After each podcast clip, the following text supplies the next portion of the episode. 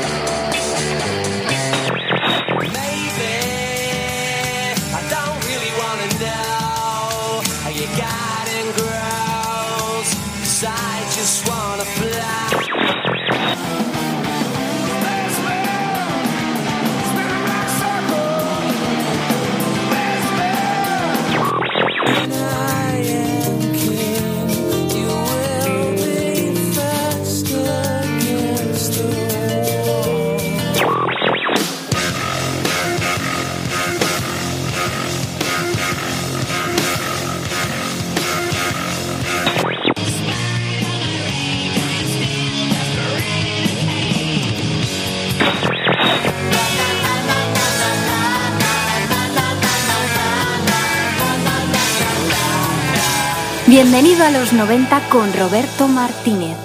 Me siento delante del micrófono y se enciende la luz roja. Tengo que hablarte durante hora y media y poner canciones para que los dos pasemos un buen rato. Y siempre eres tú el que decide. Decides escuchar y a veces también decides comprometerte. Yo creo que algo similar deben sentir los seguidores de Bruce Springsteen cuando descubren su música. Por eso, esta tarde, nuestro programa 159, hablaremos de la carrera eh, de la carrera del boss dentro de la década de los años 90. Y para ello, Manuel Campos nos acompaña hoy en el estudio. Bienvenidos al nuevo orden mundial.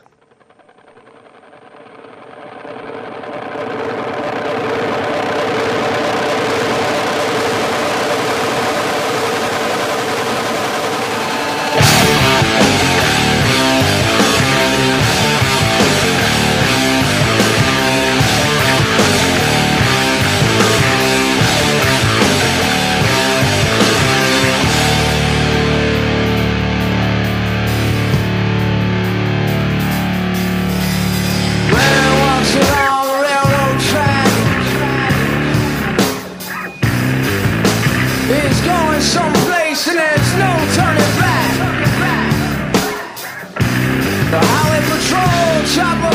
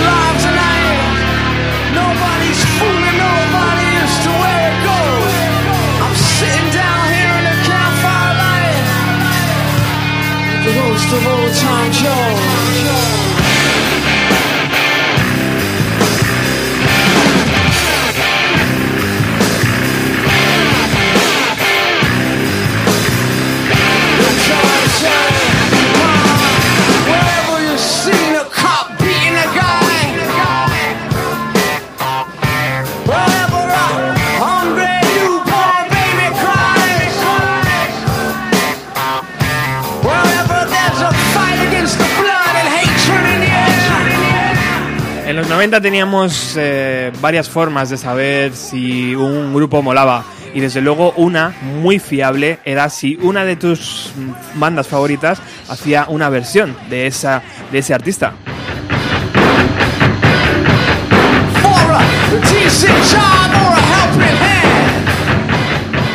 Y Race Against the Machine no era un grupo cualquiera, además, era un grupo combativo, era un, un grupo reivindicativo, un grupo que se manchaba las manos y que decidió hacer este homenaje a la carrera de Bruce Springsteen.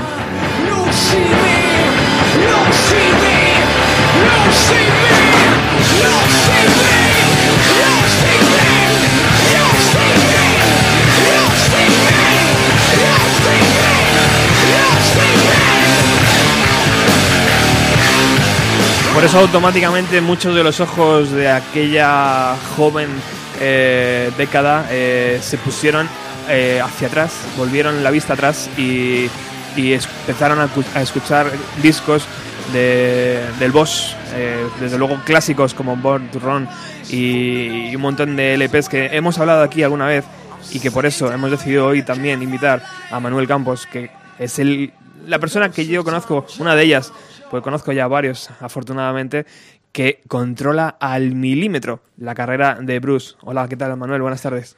Buenas tardes, Robert. Pues aquí estamos nueve años después. Eh, parece que no ha pasado el tiempo, pero fíjate, intentaremos contar algo de, pues de la década más sombría de Springsteen, pero como siempre eh, hay luz al final del túnel. Tú estás igual, tío. Incluso yo diría más atractivo, como dicen las mujeres, ¿eh? con ese puntito. Yo menos pelo, ¿eh? Que Ah, sí, sí, efe- efectivamente. No, yo, yo te veo bien, yo te veo bien también. No, la, la verdad es que, fíjate, mm, pues eh, de primeras ya, eh, pues, pues te agradezco que me hayas invitado. La verdad es que ya no, no, puedo, no puedo escuchar con tanta frecuencia eh, música como, como antes, que le dedicaba, pues la verdad es que casi todas las tardes mucho. Ahora pongo una canción y ya eso me da energía suficiente. El atasco del coche, por El coche supuesto, es- también. eso es, claro. un, un clásico. Pero mm, es que hablar de Bruce a mí me pone nervioso. Oye, ¿por qué crees que los Rage Against the Machine decidieron rendir este homenaje a alguien que en los 90 no estaba muy de actualidad? Mm, Bueno, la verdad es que para empezar es una pregunta en la que evidentemente no teníamos preparada. Eh, no, eh, a ver, in- directamente no, no sabría qué contestarte, ¿vale? Quiero decir, Tal vez por el mensaje de la canción combativa. Me ¿no? iría más por ahí. Ujú. Me iría más porque eh, precisamente The Ghost of Tom Joad es, una ca- es un disco folk. Eh, de hecho, fue premia- premiado como mejor álbum eh, folk contemporáneo. Eh, pero, claro, ¿por qué te fijas en esas letras? Yo creo que te fijas por la situación que en este momento o en ese momento era similar a la de tiempo atrás, ¿no? O sea, mm, pues todos volvemos un poco la mirada y decimos época de crisis, pues bueno, también es época de Bruce, ¿eh? Esa no es, no es una teoría que no haya leído muchas veces. Eh, cuando las cosas van mal, cuando los momentos son difíciles, mm, ¿a quién necesito? Mi referencia es este, a ti te pido ayuda. Entonces yo creo que es un poco, un poco por ahí sí que podrían ir, e ir más los tiros.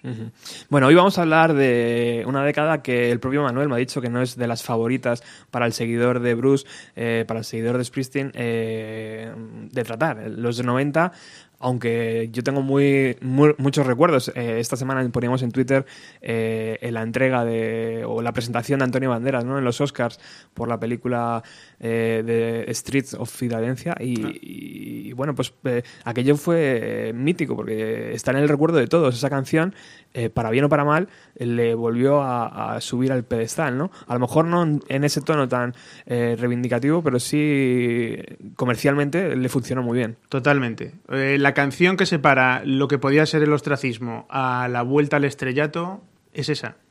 Sencillo. Es decir, mm, tenía un encargo de Jonathan Demme para la película. Se encierra en su casa. Mm, Fijaros que musicalmente no es una canción que tenga grandes arreglos, es un pequeño bucle mm, y una letra pues perfecta para un momento perfecto, para una película que salió redonda. Quiero decir, es el estar en el momento adecuado, en el lugar adecuado, ¿no? Y, y sin duda es, es lo que más recordaremos eh, en general el público eh, de la época, pero claro, la década no empieza en el 95. La década empieza en el 90 Exacto. y nosotros, mm, bueno, ya sabes que los, los frikis de, de Bruce pues tenemos una idiosincrasia particular. Pues claro, empezamos con el fin de la banda y con una forma o con dos discos inconexos entre sí que, bueno, que decepcionan básicamente un poco al aficionado tradicional de, de Bruce, ¿no? ¿Y por qué? Decepcionan, yo te voy a dar, aquí es mi opinión personal, ¿eh? esto ya ni, ni miro notas ni nada, es lo que me sale un poco del, del corazón. Porque creo que están despegadas de lo que la gente, de lo que la gente pedía, ¿no? Son, eh, son unos temas que por separado eh, son pues ricos, son, son bonitos, diría que, que hablan de, de la felicidad. Es decir, es, es, es hablar de todo lo contrario a donde he llegado, eh, de todo lo contrario de lo que venía hablando pues en los, en los discos anteriores, ¿no? Es decir, eh, pues eh, creo que ya he encontrado el amor, creo que ya he encontrado el dinero, creo que ya he encontrado mi vida deseada. eh, y por otro lado, pues todo, todo lo positivo también se enfrenta con esa parte negativa que todos tenemos y que en la psique de Bruce está bastante desarrollada, ¿no? Es decir, hay sol, pero también hay sequía. Hay amor, pero también una parte de mí eh, espera otra cosa, ¿no? Estás cerca y estás lejos. Y también el, el hecho de no estar con la banda supone también una ruptura a lo, a lo clásico, ¿no? A lo que todo el mundo esperaba. Estaba Clarence, eh, lo que tenemos todos un poco, él es el saxo, el piano y tal. Y entonces ahora empiezo con otra banda diferente, ¿no? ¿Y eso por qué, Manuel? ¿Por qué se terminó la... la ¿Por qué terminaron? ¿Por qué esa ruptura con una banda mítica? Bueno, yo leyendo una de las biografías y también ahora repasando un poquito para, para el programa, eh, leía unas declaraciones de, de Max Weinberg, el batería, que decía que sentía que al final de la gira del Born in the USA ya las cosas no eran exactamente igual que antes, ¿no? Que ya se, ya se notaba cierto distanciamiento, ¿no? Luego llega el Tunnel of Love, disco brutal, pero que es un disco que realmente hace un compositor para sí mismo, pero que le acompaña de la banda, ¿no? Y además lo organiza, si vemos algún concierto, que todavía podemos buscar por ahí por internet y verlo, eh, por poner uno que me viene ahora a la cabeza, Lavin Ross es un, eh, es un pirata que anda por ahí en Roma, precioso, brutal, vale la pena que lo busquéis y que lo, y que lo veáis. Y está el escenario, bueno, pues ya todo muy mm, sistematizado, muy organizado, ya se pierde un poco la frescura. Aquí lo que intento es contar yo estas historias que son mías y tengo este acompañamiento, pero está ya separado. Y entonces, claro, aquí los músicos ya ven también ese, ese distanciamiento, que por otro lado tampoco es raro en Bruce, porque en el, en el 90, vamos, en años atrás, eh, en el Nebraska ya eran composiciones él solo en su casa con un cuatro pistas. Ah, Ahí te iba yo, porque la E Street Band siempre ha aportado musicalmente, eh, siempre ha sumado a las, a las composiciones de Bruce, o simplemente era una banda que ejecutaba lo que se desarrollaba en el local de ensayo. Mm, a ver, el aporte, el aporte musical yo creo que, que es evidente. Cada miembro de una manera diferente, ¿no? Yo diría que, por ejemplo, Steve Van Sant, que es una de las guitarras, productor, eh, bueno, archiconocido, eh, sí que tenía una visión algo más profunda, ¿vale? Más profunda de, la- lo que era el, el entendimiento de las canciones, ¿vale? Cómo interpretamos esta canción en el conjunto. A mí me parece que es la figura más importante y de hecho luego veremos alguna anécdota y tal sobre, sobre precisamente el Lucky Town y el Human Touch. Eh, pero esa es una, es una visión única. Luego tenemos otros eh, integrantes de la banda, como podía ser Clarence, que tiene un efecto de conexión con el público increíble. Y ese efecto de conexión no lo tiene por ser el tío que mejor to- toque el saxo del universo, pero la conexión es la clave. Y él y esa persona lo conseguía. Lo hacía hasta cuando salía en un carrito de golf en los últimos, en los últimos conciertos, ¿no? Porque ya no podía eh, prácticamente andar. Entonces, de hecho, mm, en uno de los vídeos para las sesiones del, del 95 del Greatest Hits, eh, claro, están tocando Blood Brothers, que es una de las canciones que, aparecen o que se desarrollan durante, durante esas sesiones de grabación, y eh, Secret Garden, que luego también escucharemos. Y le dice Bruce a Clarence, eh, tú como veas, lo que se te ocurra. Quiero decir, no le dice, pues tienes que tocar, no, no. Y además con cierto aire de confianza de saber que lo que vayas a hacer va a conectar perfectamente con, con- con la canción. Qué maravilla. Y el hacer que eso cobre vida es lo que, claro, es lo que hace que los que somos unos fanáticos, pues no sé por qué extraña razón lo, lo sintamos así, ¿no? Ahora vamos a ir con música, no os preocupéis que esto no va a ser hora y media de charleta. Menos mal. Vamos a poner muchísima música que ha traído Manuel, eh, toda en CDs, toda eh, original. Y lo que sí te quería hacer una pregunta antes, Manuel. ¿La E Street Band estaba acostumbrada a esas cuatro horas de maratón de música cada noche? ¿O eso es algo actual que hemos, que hemos obtenido ahora? No, antes también era así. Sí, bueno, aquí eh, yo creo que también estamos un poco influenciados por uno de los últimos conciertos de Madrid. Eh, claro, no estamos acostumbrados a ese, a ese nivel. Yo ese día, por cierto, Ni Madrid está acostumbrada. Ni Madrid estaba acostumbrado. No, no, efectivamente. De hecho, ya no había de nada. Quiero decir, acabó ya, no había ni trenes, ni nada de nada, ¿no? Ni autobuses, ni de nada, ¿no? Ese día no pude ir porque precisamente nació eh, mi hija el, el día siguiente. Qué bonito. Sí. Y, y claro, la gente dice, bueno, pues es que toca tres horas y media y pues nada, ¿no? Bueno, esto viene de los 70, ¿no? Eh, Durante la época en la que no podía grabar discos con, eh, debido a los problemas con sus representantes, eh, su única fuente de, ingresos era básicamente hacer conciertos. Yo creo que el desahogo que también le producía eh, tocar era evidente y entonces tocaba hasta la extenuación, ¿no? O sea, mm, tengo aquí, por ejemplo, alguna, alguna cita interesante, ¿no? Dice, eh, salir al escenario es una experiencia que compensa. Empezó como un acto de automedicación. Pillaba la guitarra y, actua- y actuando me centraba. Era mi único recurso para mm, la confusión que era mi vida interna, ¿no? O sea, est- estoy luchando y entonces cojo la guitarra y aquí eh, tiro a reventar. Y los demás, pues le seguían.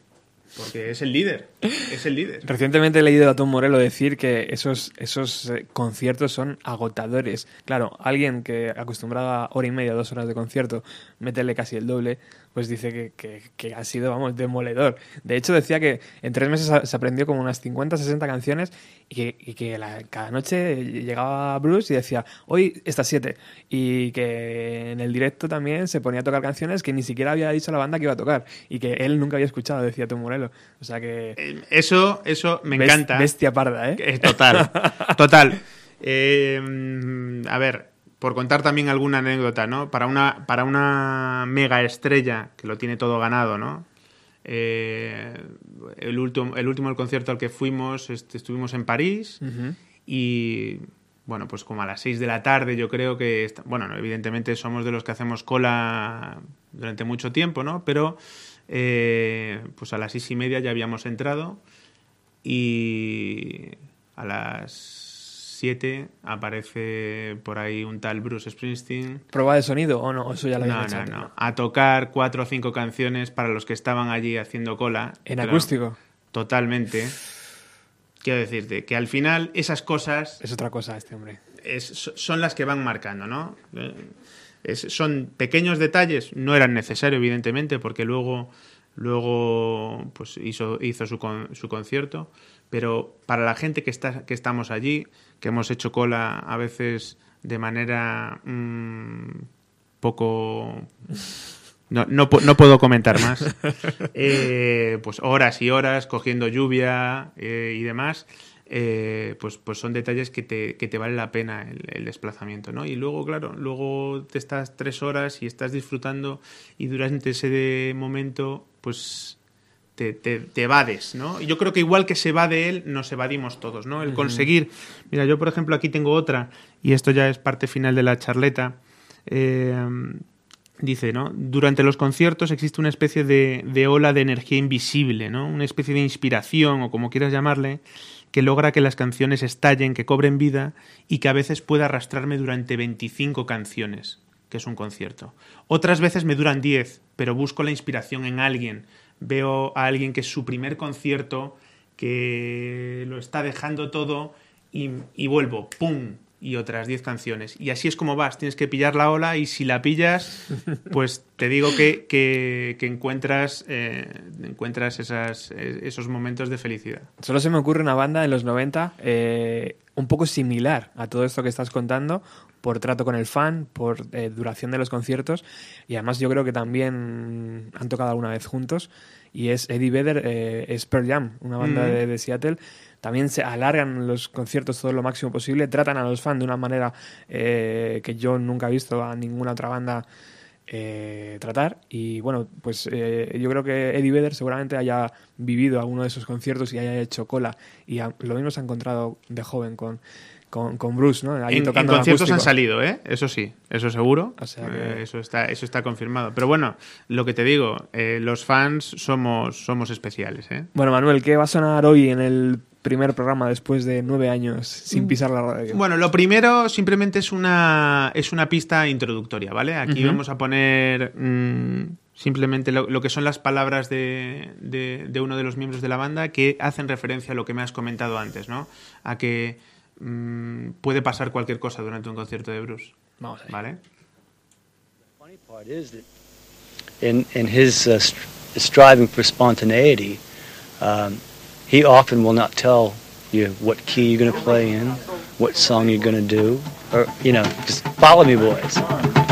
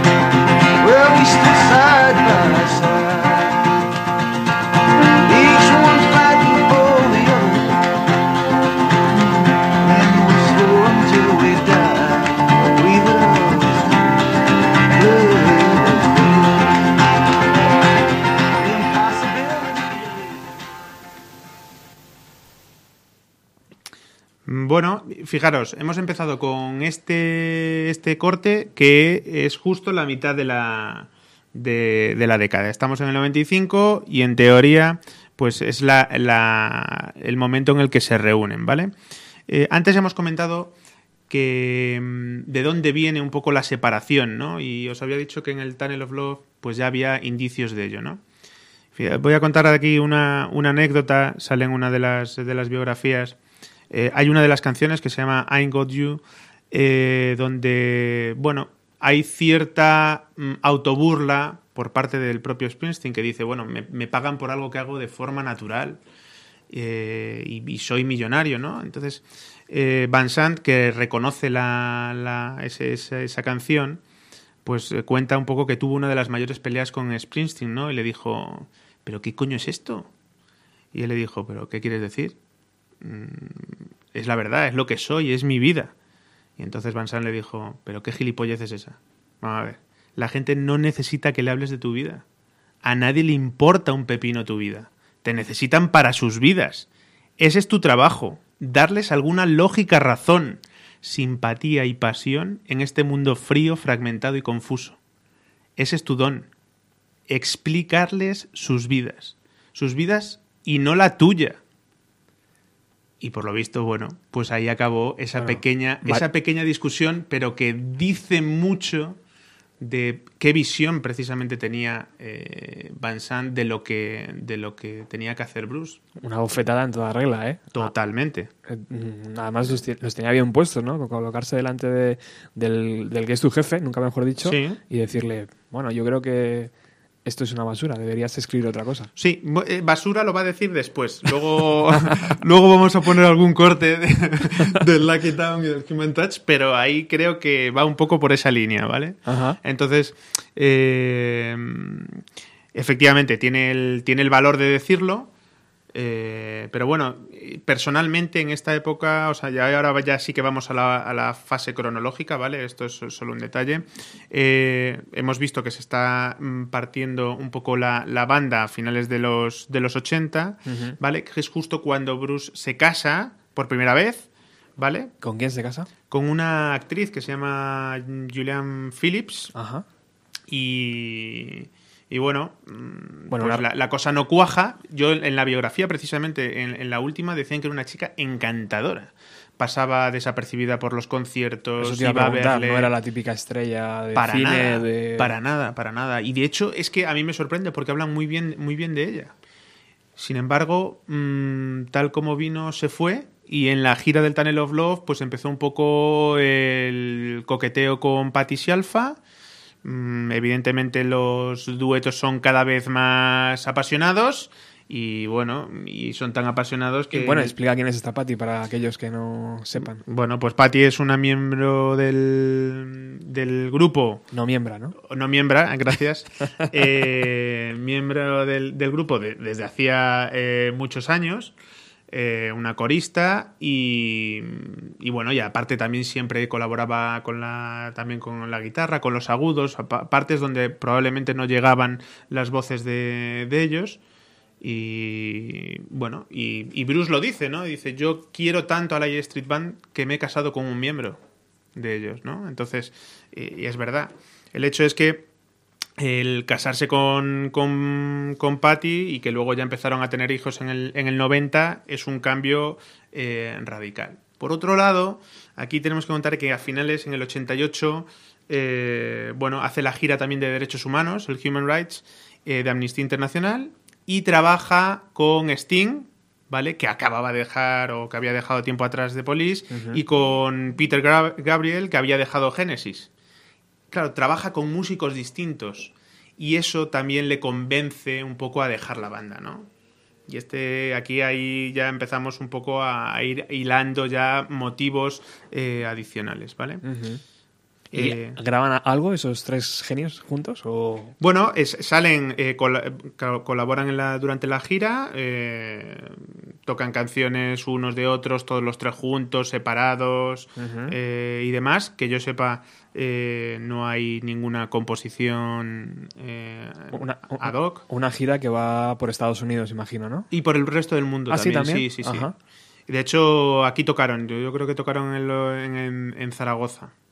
Entonces, eh, bueno, igualmente, mm, el hecho es que esa visión diferente con músicos diferentes te hace ver la, te hace ver, dice, bueno, pues hasta aquí, ¿no? Y de hecho, bueno, aquí tengo puesta también el, detalle de cómo les dice adiós, ¿no? Es un adiós un poco particular, ¿no? El, el 18 de octubre del 89 coge la agenda y va llamando a los miembros de la banda uno por uno, ¿no? Y les dice, voy a hacer otras cosas y tú no vas a formar parte de ninguna de ellas por ahora. Claro, aquí qué pasa, ¿no? ¿Y qué pasa? Mm, algún miembro considera que es parte de su vida y que me estás eh, directamente pues partiendo el alma. Y hay gente que lo ve normal. Tenemos eh, Nils Lofgren, por ejemplo, que es un, es guitarra que, bueno, que siempre estaba ahí rozando al ver eh, la guitarra de, Steve Van Sant, eh, pero que había empezado a tocar con Neil Young.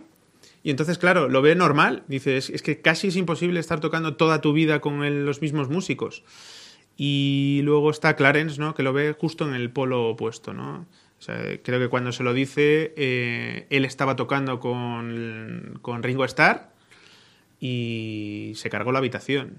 La leyenda dice que se empe- empezó a tirar las cosas y se cargó la habitación, ¿no? Porque realmente mm, pues sentía que, que era parte de su vida y que eso es lo que tenían que seguir haciendo juntos, ¿no? El hecho es que así se rompe la banda y ya en el 90 pues nace el primer hijo de, de, de Bruce, ¿no? Totalmente apartado de la música, me imagino, durante esa. Claro, aquí estamos contando que hay dos años, más o menos el del 88 al 90, donde no hay absolutamente nada. Ni ¿vale? conciertos en solitario, Nada. ni entrevistas, ni posibles discos. Nada. Lo que hay es una, un- una cosa que sería una suerte, que sería tener dos pistas del primer o de los dos primeros conciertos del año 90, que casualmente las tenemos, ¿no? Vaya. Y las vamos a poner. Qué maravilla. ¿Vale? Guay. Qué afortunado soy aquí en, en Utopía. Por, por supuesto, ¿vale? Y entonces vamos a poner lo que son las primeras composiciones reales eh, para, pa- que, tocaron, que tocó en acústico en dos conciertos eh, únicos, pero que son mm, claves en lo que es el desarrollo de la, de la década. Pues vamos con ella. Venga.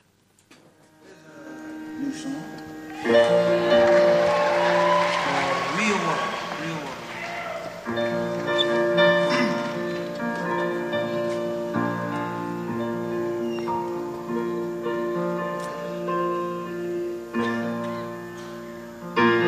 Mr. Trouble, come walking this way. The year gone by feels like one long day, but I'm alive and I'm feeling alright.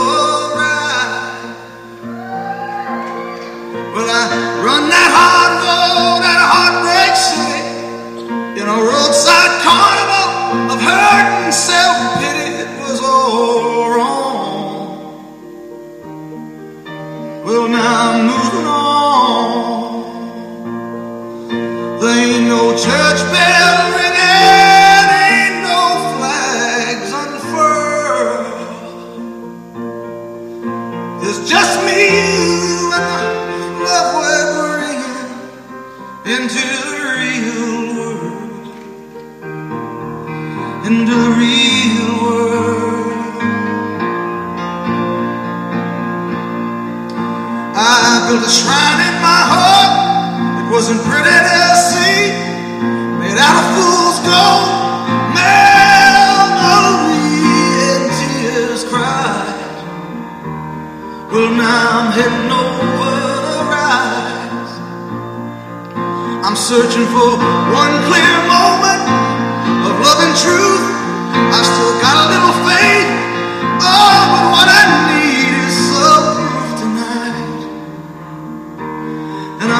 It in your eyes. Ain't no church bell ringing,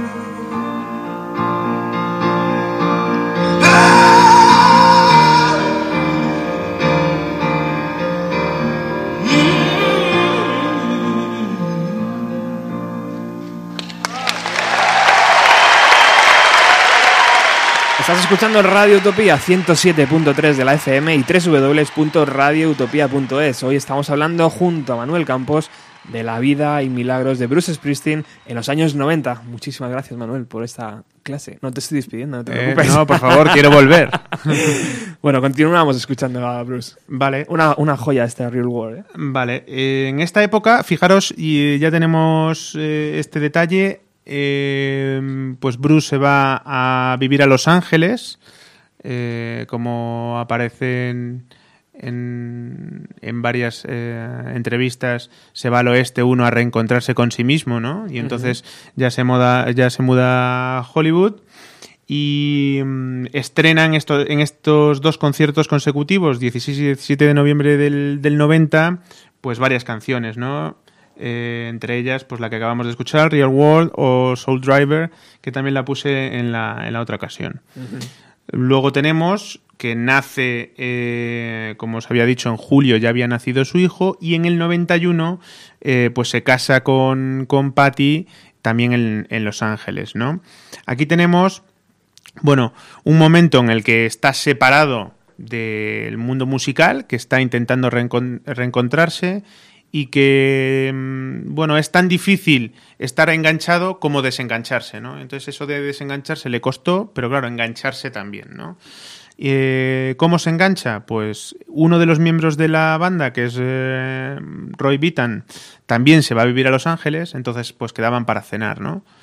Y entonces eh, un día se fueron al garaje de Bittan y le enseña una maqueta, sin, sin letra por supuesto, que era el, el Roll of the Dice, eh, al estilo 100% E Street, ¿no? Entonces se hizo una casete, por eso también en el Twitter puse un- los primero, lo primero en la casete, y eh, se lo llevó. Al día siguiente, a primera hora, pin, pin, pin, llama y dice, tengo aquí un temazo. Y entonces, claro, a partir de ahí salen una serie de, de canciones que ya le salen espontáneamente. O sea, son como, como chorros de inspiración y ¡pum! 12 canciones, ¿no? Entonces te salen 12, 13, 15 canciones y sale el Human Touch, ¿vale? Y ahí tenemos, eh, pues eso, el fin de la sequía, ¿no? La psicoterapia, como dicen en algún lado, pues también ejerce su efecto positivo, el ir un poco ahí a esta, a esta eh, al psicoanálisis que, evidentemente Bruce sí que sí que sí que ha comentado eh, públicamente que, que ha asistido a sesiones y las canciones estaban, ¿no? El problema era que no sabías dónde querías ir y entonces, claro, eh, pues la, lo que es la producción se resiente, ¿no? Entonces, eso lo tenemos por un lado, que sería el, el tema del Human Touch, y luego, por otro lado, como vemos aquí, pues van surgiendo otra serie de canciones que tenían que ser, mm, en teoría, muy complementarias, pero que son totalmente diferentes, ¿vale? Y sale otras 12 canciones de golpe que se llama Lucky Town. Y entonces vamos a escuchar, aunque, so- aunque sea oficial, el, el Lucky Town, por meter un trayazo.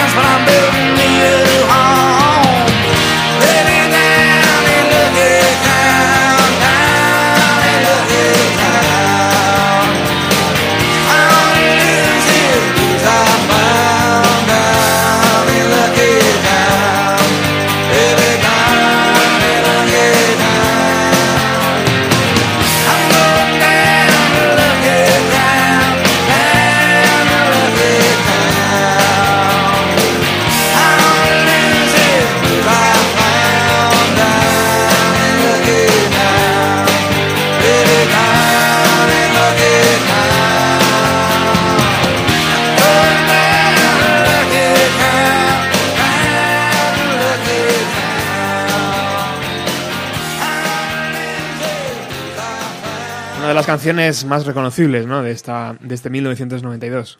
Sí, eh, básicamente la hemos, la, la hemos puesto porque, como hemos dicho, pues Van Sant le gustaba más el Lucky Town que el Human Touch, ¿no? Eh, en esta época, pues lo lógico hubiese sido eh, tener estos dos discos ya grabados, coger uno, coges el cajón del olvido, este, este cajón del que hablaremos también posteriormente, y nada, eh, allí se queda, te centras en uno y, lo, y lo cierras, ¿no? El, problema es que mm, la producción era un poco deficiente y de hecho mm, Van le dice, mira, tiras las grabaciones y las rehaces con la banda. Es que ahí te voy, Manuel, porque una figura a nivel mundial reconocida tiene que sufrir este tipo de, de producción. O sea, yo creo que él es- puede coger a cualquier ¿no? productor del mundo y decir, vamos a hacer este LP. ¿Por qué decide hacerlo así? En, en esta, en esta época estamos contando que no estaba seguro de sí mismo, o sea, que las yo creo que es básicamente también nuevos caminos.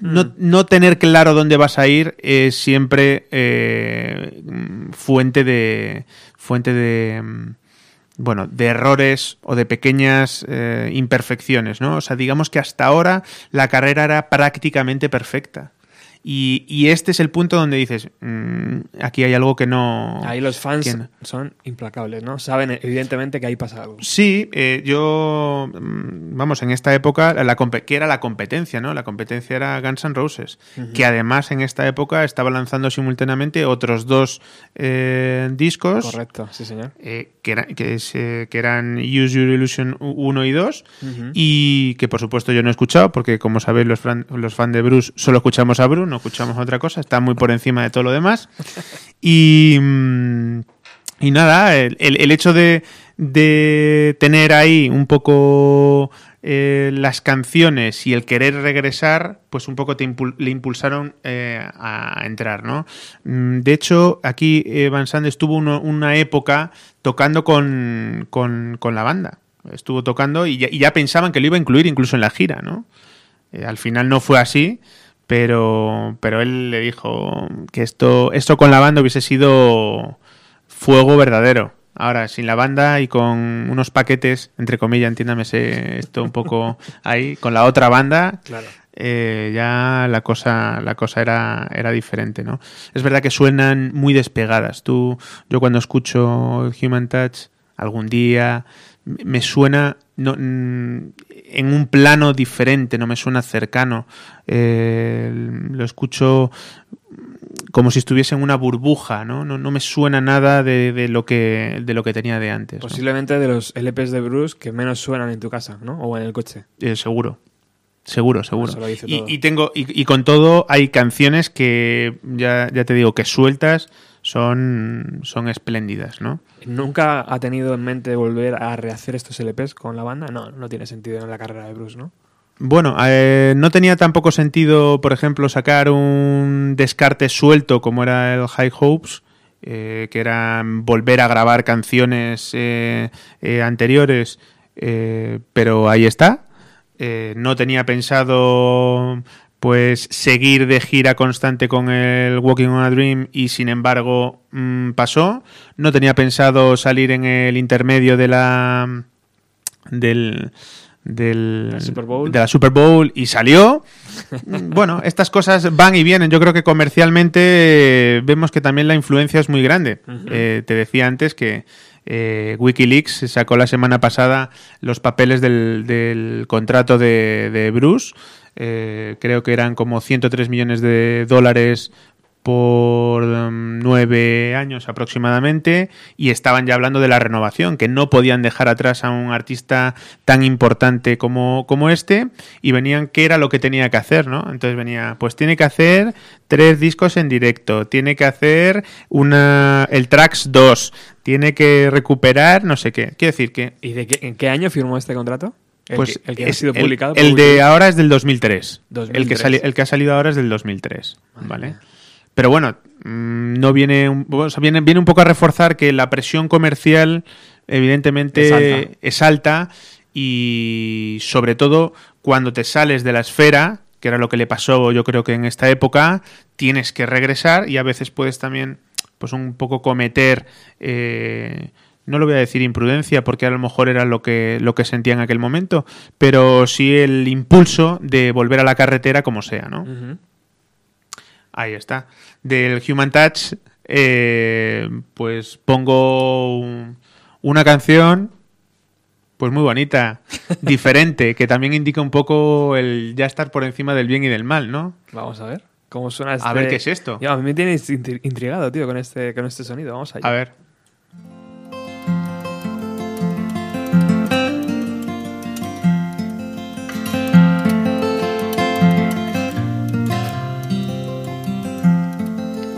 Pony boy, pony boy, won't you be my pony boy? Giddy up, giddy up, giddy up, whoa, my pony boy.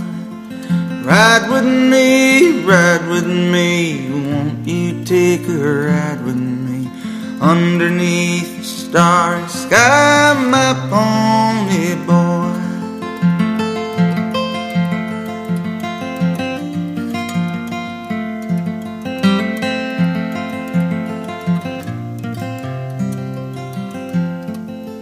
O'er the hills and through the trees, we'll go riding.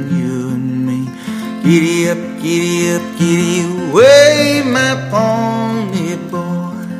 Pony boy, pony boy, won't you be my pony boy? Giddy up, giddy up, giddy up, whoa, my pony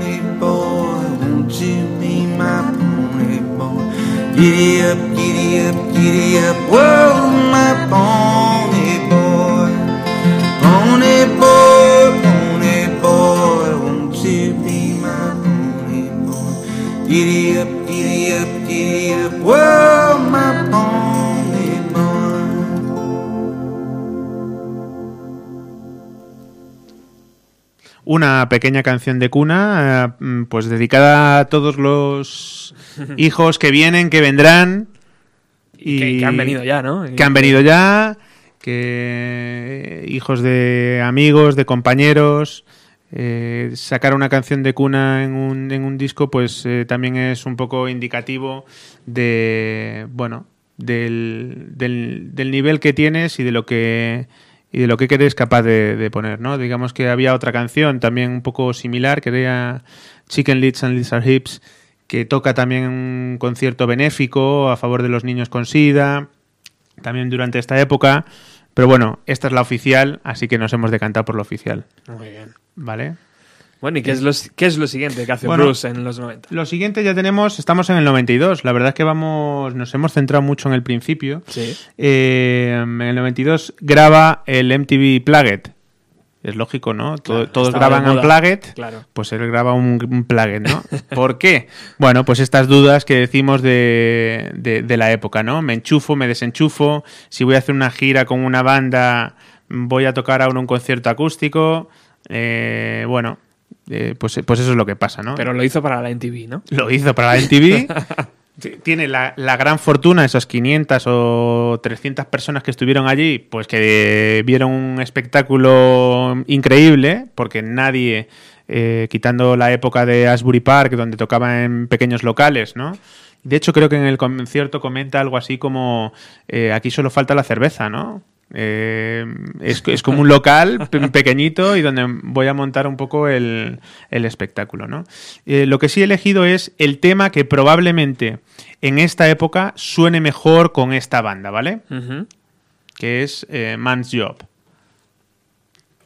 Y vamos a ver cómo suena. Where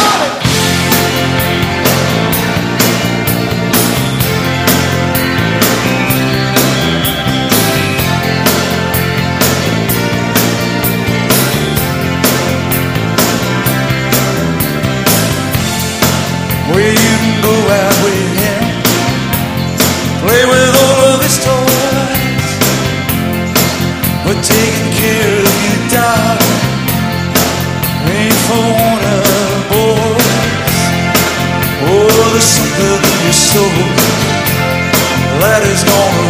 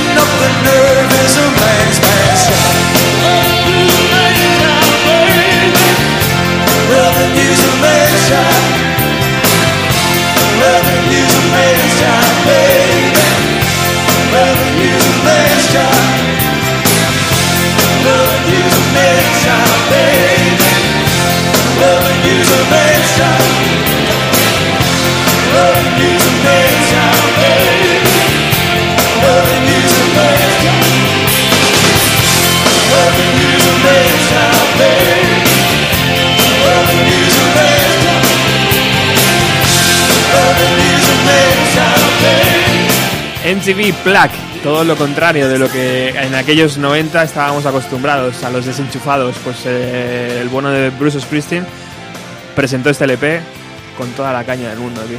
Ahí está, ahí está. Es eh, parte de la gracia. Mm, vemos aquí también un poco cómo se enriquece. Aquí sí que en esta canción hay un, unos toques eh, soul. Eh, las voces de fondo se escuchan eh, bastante mejor. Yo creo que mm, aquí la banda empieza un poco a, cohesionarse. Y es verdad que durante el 92 y el 93, que es lo que dura la gira, bueno, eh, pues empiezan, van de menos a más, ¿no? Mm, bueno, aquí solamente decir que aunque Human Touch y Lucky Town no sean unos grandes eh, discos, pues Human Touch fue el- llegó al número 2 en Estados Unidos y número 1 en Reino Unido Oh, y el. Lucky Town 3 en Estados Unidos y 2 en el, en el Reino Unido, ¿no? Había, había mucha hambre de Bruce, tío. Eh, eso seguro, claro. Ahí siempre. Yo si saco un disco mañana ya voy, ¿no? Pero, pero sí, yo ahora, para un poco para, para tener también eh, la referencia de los discos españoles, o sea, de los conciertos españoles de esta época, pues en el 92 toca en Barcelona dos veces. Aquí también contaremos alguna anécdota, que sería, por ejemplo, eh, el inicio de gira era en, era en Barcelona eh, en, el, en el 92. Era el 2 y el 3 de julio inicialmente, pero la, la- la fecha del 2 hubo que pasarla al día 4 por aquellas huelgas de transportistas franceses y tal. Eso es lo que recordamos todo el mundo con la fresa, lo otro y tal. Pues precisamente esto pasó, ¿no? Le pilló. le pilló y entonces tuvo que cambiar eh, una fecha, que la pasaron al 3 y el 4 de julio, y eh, tuvo que salir con un equipo que no era el suyo. Wow.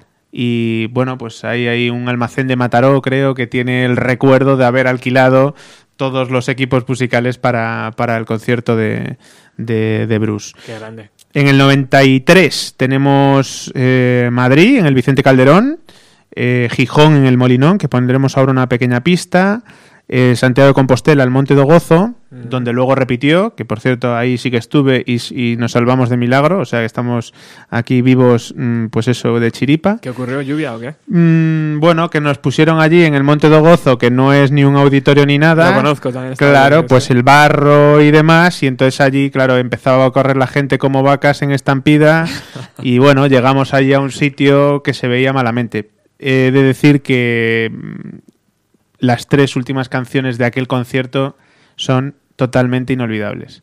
Totalmente inolvidables. Igual que el principio, ¿eh? que tocó la Riancheira, un poco eh, que era el, la chispa, la chispa, la chispa. Y por eso ponemos también aquí la de Gijón, ¿vale? Voy a poner Across the Borderline.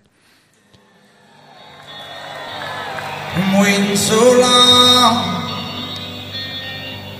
If you're tired and weary, and you can't go on, a distant dream. Is calling you, and there's just one thing you can do. Follow the dream. Wherever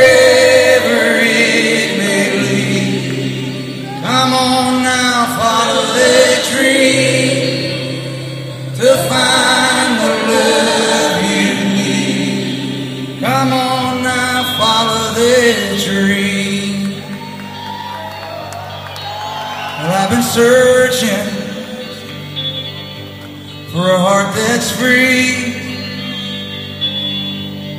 searching for someone to search with me. Well, I need a love, a love Y aquí hemos puesto mm, Follow the Dream, que es del 92, y queríamos poner el Across the Borderline del 93 en Gijón. Así que vamos a ello. Cosas de la radio, Manuel. Cosas Eso de la radio eh, está fenomenal, porque esa canción valía la pena, aunque solo sea mencionarla, El, el- el directo. lo que el dicen, directo, ¿no? De el cosas. directo de Frankfurt. El directo de Frankfurt y el directo aquí en el 107.3. Ahí está. There There's a to. Every street is paved with gold, and it's just across the borderline.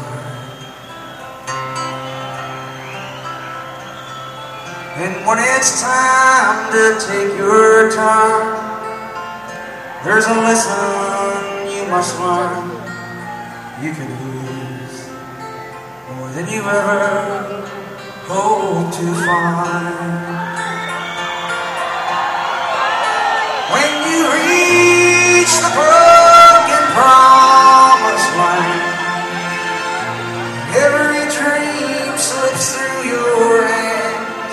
You'll know it's too late to change your mind. Cause you paid the price to Just to wind up where you And you're still just across the borderline.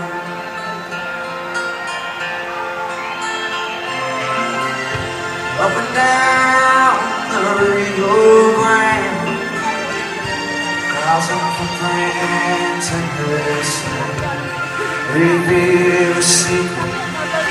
No one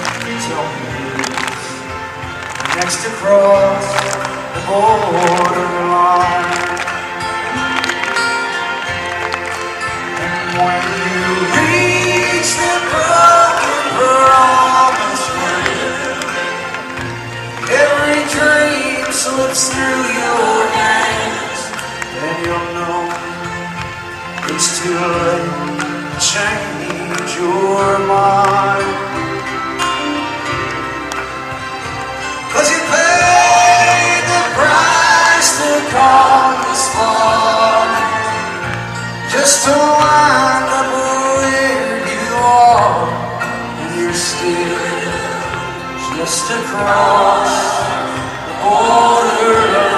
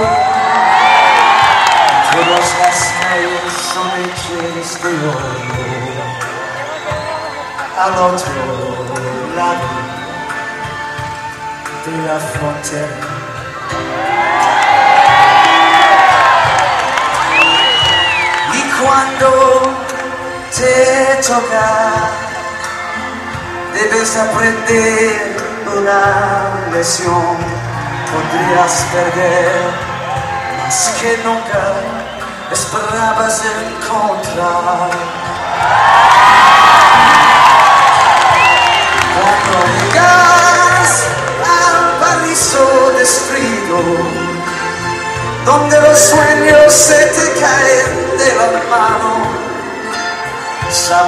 Que para cambiar tus deseos.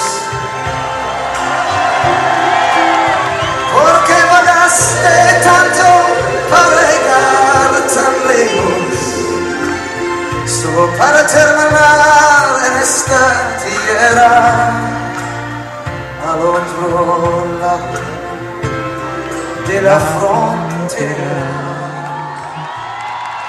Ahora entiendo por qué es tan complicado cuando dicen los músicos eh, lo de componer en inglés y componer en castellano, ¿no? Sí, Incluso sí. el mismo el mismo Bruce Springsteen eh, lo tiene ahí complicado, el, el tema de la rima en castellano. Bueno, pero lo- fíjate qué adaptación, tío, es impresionante, Manuel. El, el hecho es, eh, pues eh, voy a hacer este detalle mm, pues para la gente de, de Gijón y voy a cantar una estrofa completa en castellano, que siempre unas palabritas eh, caen, ¿no? Pero una estrofa de una canción es un detalle grande, ¿no? Impresionante. Sí, sí. Yo, eh, claro, yo para estas cosas ya sabes que, claro, cómo, cómo somos los, los fans, ¿no? Yo, el- en uno de los, de los libros, eh, bueno, de los primeros, de los primeros libros que, que leí sobre Bruce, vale, había un prólogo de, mm, de Manuel Fuentes, eh, que es el, pues la- una de las personas que reconocemos como, como fan de, fan de Springsteen, ¿no? En sus programas ha hecho siempre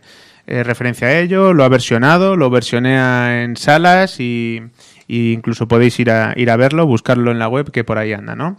Pero el, el decálogo mm, del- de este libro, que es Nacido para el Rock, mm, a mí me parece totalmente clarificador, ¿no? Yo, a ver, lo voy a leer y así, si veis a alguien parecido, pues diréis, mira, es que este es un fan, ¿no? El punto número uno es que un fan nunca llama a Springsteen Springsteen, lo llama Bruce. No, por supuesto, lo llamamos Bruce, ¿no? El número dos es que a nivel musical está Bruce y luego a mucha distancia los demás, ¿no? Que algo que a mí también ya se me ha salido por aquí. Sí. Número tres, eh, Bruce es el, el centro de tu vida, ¿no? Eh, tienes, eh, aparte de los discos, algún detalle en casa, e incluso a veces piensas, bueno, ¿y aquí qué haría Bruce, no? ¿Y, y esto cómo lo enfocaría, cómo lo enfocaría Bruce, no? He de reconocer, lamentablemente, que yo también lo hago. Eh, número cuatro, somos incapaces de criticar ni un solo álbum de Bruce, aunque lamenten mucho el Human Touch, y canciones como 57 Channels, que precisamente para un poco para purgarme, ahí lo, voy a- lo vamos a poner ahora Ahora después, ¿no? en una versión remix que ya es el, el- el colmo para, para un verdadero fan, ¿no?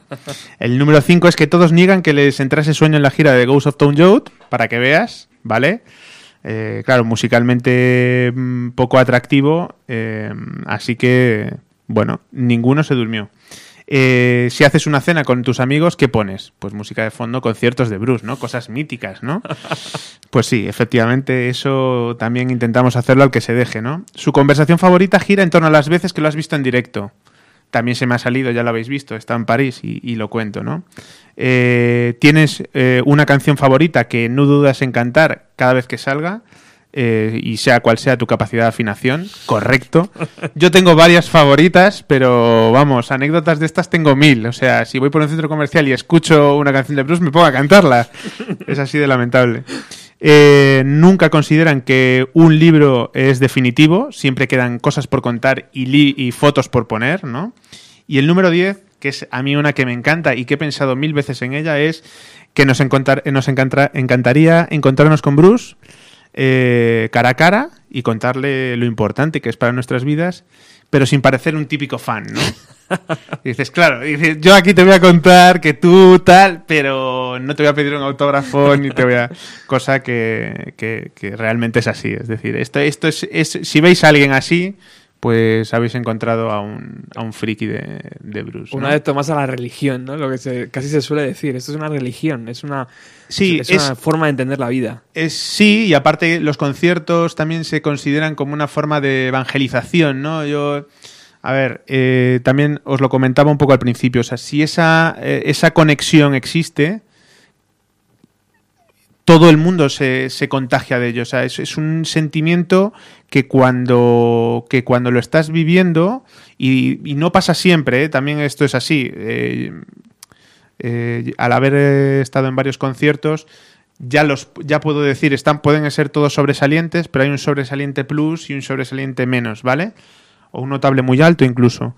Pero cuando se da, el mío fue en Bilbao, cuando se da es, es contagia a todo, a todo el público. Y cuando se contagia, pues es una chispa y, y todos vamos en el, en el mismo camino, ¿no? Entonces, esto es algo, mm, entiendo que no será exclusivo de, de Bruce, pero sí que es verdad que a todos los fans, por lo que sea, ¿no? eh, nos, nos pasa, ¿no? Es eh, un líder resonante, ¿no? Como, como se ponen los libros ahora de, de, de empresa, ¿no? Hay- Total, hay- total. os recomiendo uno que es Rockvolución eh, Musical y ahí aparecen un poco pues qué tipos de, de mm, rasgos hay en los artistas y su forma de, de liderar, ¿no? Este sería un ejemplo de, de líder resonante. Bueno, ¿y por qué, y por qué se habla tan mal de esa, de esa canción llamada 57 canales? Pues solamente tienes que escucharla. O sea, pínchala ahora mismo y ya está. Lo siento, Bruce.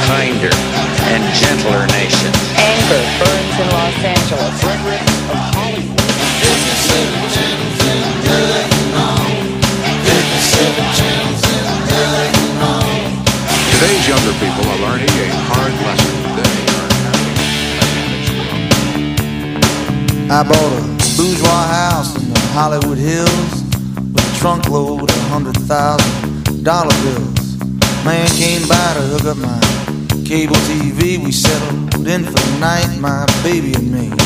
We switched round and round till half past dawn. There was 57 channels and nothing on. 57 channels and nothing on. Well, now home entertainment was my baby's wish, so I hopped in town for a satellite dish. Tied it to the top of my Japanese car. Came home and I pointed out into the stars. A message came back from the great beyond. There's 57 channels and nothing on. 57 channels and nothing on. 57 channels and nothing on. 57 channels and nothing on. Doesn't help matters when primetime TV has Murphy Brown mocking the importance of fathers. Is the president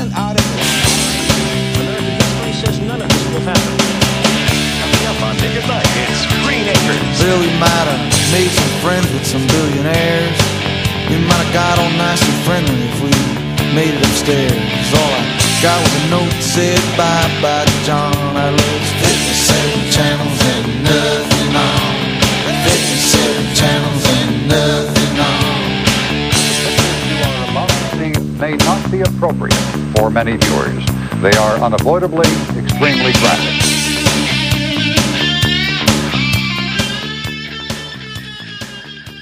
Y no nos gusta a nadie, no sé por qué exactamente. No, leeremos también y eh, pues el, el primer párrafo, ¿no? Mm, textual de esta canción es que Yo creo que con este LP, perdona Manuel, eh, algún millón de euros le puedes sacar, ¿eh? ¿Sí? Al boss. O sea, esto es, esto es esta, esta versión que hemos puesto está lleno de joyas, tío. Sí, sí, sí. Este, este remix álbum, eh, evidentemente no, no está publicado. Esta versión que acabamos de escuchar, además, está mezclada por, por Van Sant. Hay tres o cuatro temas, eh, básicamente, sobre los que gira un poco esta idea de hacer eh, un álbum así. El resto de canciones, además, son ochenteros, son del, del, del Born in the USA. Pero bueno, si nos fijamos en, en esta 57 canales y nada en, y ninguno en ellos, pues, ¿qué nos está diciendo, no? Me compré una casa burguesa en Hollywood con un camión lleno de billetes de 100 mil dólares. Un tipo vino a enganchar mi tele por cable, nos instalamos para pasar la noche, mi chica y yo, cambiamos y cambiamos hasta después del alba. Había 57 canales y nada en ellos. Eh, aunque luego sigue, evidentemente estamos en el mm, paso a Hollywood, al estrellato. O sea, me he comprado una gran casa, mm, tengo mucha pasta, hago lo que me gusta y bueno. Y eso no es lo que le pasa a todo el mundo. Mm. No, no, no todos tienen la mansión Total, total. de, de Bruce, ¿no? Pero se ve, mu- se, ve, se ve bien reflejado, ¿no? El hecho de, de, de que esto en algún momento se te tiene que subir a la cabeza. Es inevitable. Exacto. Ese, eso es un poco el, el- Todo el mundo diciendo qué bueno eres, todo el mundo deseando mm, comprar tus discos. Exacto. Y, y aquí, claro, tenemos eh, esta, esta época en donde la transición desde Los Ángeles hasta que vuelve a New Jersey, que luego se vuelve a vivir al rancho cuando ya tiene un poco la familia formada, luego se vuelve a New Jersey y hay un cambio mm, drástico en la forma de ser eh, de cara al exterior, ¿vale? Aquí eh, hemos puesto también eh, algún corte, si nos da tiempo, de bueno, de- del DVD de Blood Brothers. Eh, en el mismo DVD sale una persona quizá mm, pues un poco más altiva de lo que tenemos estereotipado, eh, con un sombrero un poco por encima de los demás. Y sin embargo, se va de Hollywood a New Jersey a vivir y entonces considera que esa es la vida que le quiere dar a sus hijos, es decir, llevarles al colegio, eh, ir de barbacoa, tomar unas cervezas en el bar, coger una moto, irse al desierto. Mm, un, re- un yo- reenfoque, ¿no? Yo también la quiero, Manuel, esa, ¿eh? Ah, yo también, sí, por supuesto. Todo- todos la queremos. Él, él la puede, la, la podía hacer, pero el hecho es que se le veía pasear por las calles como un auténtico ciudadano más, no como alguien que iba de otra manera. Cuando volvió al pueblo, eh, pues entendió que sus orígenes son eh, la base y, mm, claro, y parte de esas experiencias son las que luego se reflejan en, The Ghost of, of Tom Joad y en esas canciones eh, que, que cuenta, ¿no? Qué curioso porque también coincide, no sé, pregunto, coincide con el con el nuevo de nuevo el fan de Bruce le acepta cuando él decide volver a New Jersey y, y empezar a componer o, o todavía tenemos que esperar un poco No, yo, yo entiendo que las cosas van a cambiar desde el momento en el que se reúne la banda para grabar el- algunos, algunos temas del Greatest Hits, entre ellos Murder Incorporated. ¿Y por qué? ¿Deciden que es un paso lógico o es casi obligado para sacar un LP? ¿Le- ¿Es cosa de Columbia que les dice, oye, tenéis que juntar de nuevo a la Street Band porque si no, esto no, no funciona? Em, ¿Qué ocurre ahí para que de nuevo estén juntos? Vale. Bueno, después de... ¿O quieres que escuchemos la canción primero? No, no, no. Eh, no, hay, no hay ningún problema. O sea, aquí tenemos Filadelfia, Bomba. 90 año 94. Bombazo, sí. bombazo y en ese bombazo, en la cresta de la ola, tengo que intentar explotar el máximo. Y aquí viene el Greatest Hits. Y entonces, comercialmente es el momento idóneo para hacerlo y la presión pudo con, pudo con, con él y evidentemente para hacer un Greatest Hits de Bruce necesitas a la E Street Band. Y aquí sale, bueno, pues esta pista eh, que es Murder Incorporated.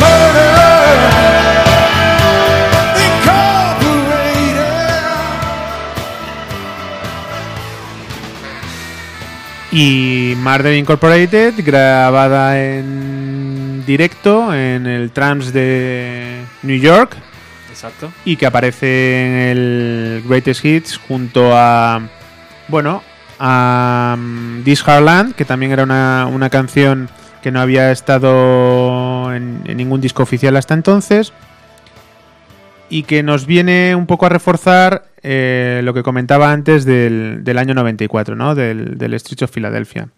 De ellos ahora vamos a poner también de esta sesión de grabación, no exactamente la de Murder Incorporated, sino de una sesión para Greatest Hits, eh, Secret Garden, que como dice John Landau, que, era, que es el, el representante eh, y manager, es una, una canción que estaba compuesta para un álbum en solitario, que ninguno sabemos por qué no salió. Está en la caja, ¿no? Está en la caja del olvido, que estoy deseando que algún día salga porque, porque esta la rescataron para, para este disco, pero debe tener cuatro o cinco composiciones muy, muy interesantes. Siendo malo y jugando un poco con...